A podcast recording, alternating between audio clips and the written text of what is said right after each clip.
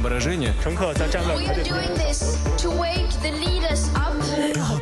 La revue de presse internationale sur Europe 1. Nous irons ce matin au Pakistan et en Algérie. Première étape, les États-Unis. Bonjour Alexis Guilleux. Bonjour. À la une chez vous ce matin. Eh bien, la suspension des services de Netflix en Russie, compte tenu des sanctions de plus en plus lourdes et des difficultés de paiement, il est devenu trop difficile pour l'entreprise d'opérer dans le pays, explique le Wall Street Journal.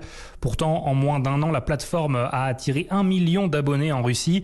Netflix a également mis en pause tous les projets et les acquisitions en provenance de ce pays, souligne Bloomberg, dont quatre programmes originaux russes qui étaient en cours de production. Netflix bloque ses services pour éviter la répression, titre le Washington Post en référence à la nouvelle loi qui criminalise ce que Moscou considère comme des fausses informations. Le journal rappelle que la plateforme avait déjà refusé il y a quelques jours de diffuser les chaînes de télévision d'État russes.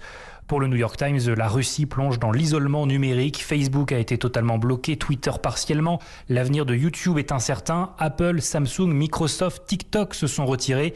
Et même le populaire jeu vidéo en ligne Minecraft n'est plus disponible. Voilà, et n'est-ce pas précisément la stratégie de Vladimir Poutine qui souhaite la désoccidentalisation de la Russie? Euh, Je vous laisse y réfléchir. Direction maintenant l'Algérie. Bonjour Nourchaïn. Bonjour. Et de quoi parle-t-on à Alger ce matin? Eh bien, la presse revient sur une controverse suscitée par la construction d'un mur sur une plage à Oran, à l'ouest de l'Algérie.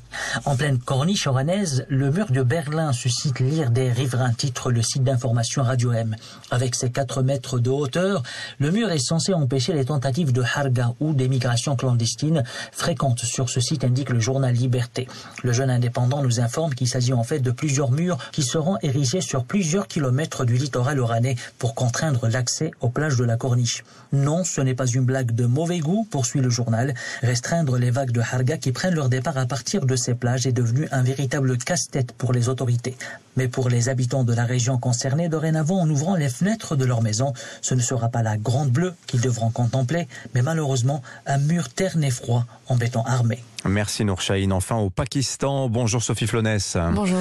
En ce 8 mars, journée internationale des droits des femmes, à la une à Islamabad. Eh bien, ce dont on parle ici, c'est de la journée internationale du droit des femmes, la Orat March, ou Marche des femmes, est sur Twitter l'un des sujets les plus discutés au Pakistan. Mon hijab, mon droit, mon choix, poste un utilisateur du réseau social avec le commentaire dites non à la culture occidentale. Alors qu'une grande marche aura lieu cet après-midi, les opposants à ces manifestations estiment en fait que ces militantes sont influencées ou payées par les pays de l'Ouest. Cité par Voice of America, le ministre des Affaires religieuses pakistanais affirme qu'aucun groupe n'a le droit de ridiculiser les valeurs de l'islam. À l'inverse, le quotidien anglophone Dawn consacre un article à Malala, l'un des tweets de l'ancienne victime des talibans et militante pour le droit des femmes est repris par le journal. L'attention devrait être sur les droits dont sont dépourvues les femmes pas sur leurs vêtements, une référence à la demande d'un ministre de célébrer le 8 mars comme la journée internationale du hijab. Merci Sophie Flonès. Allez à suivre sur Europe 1.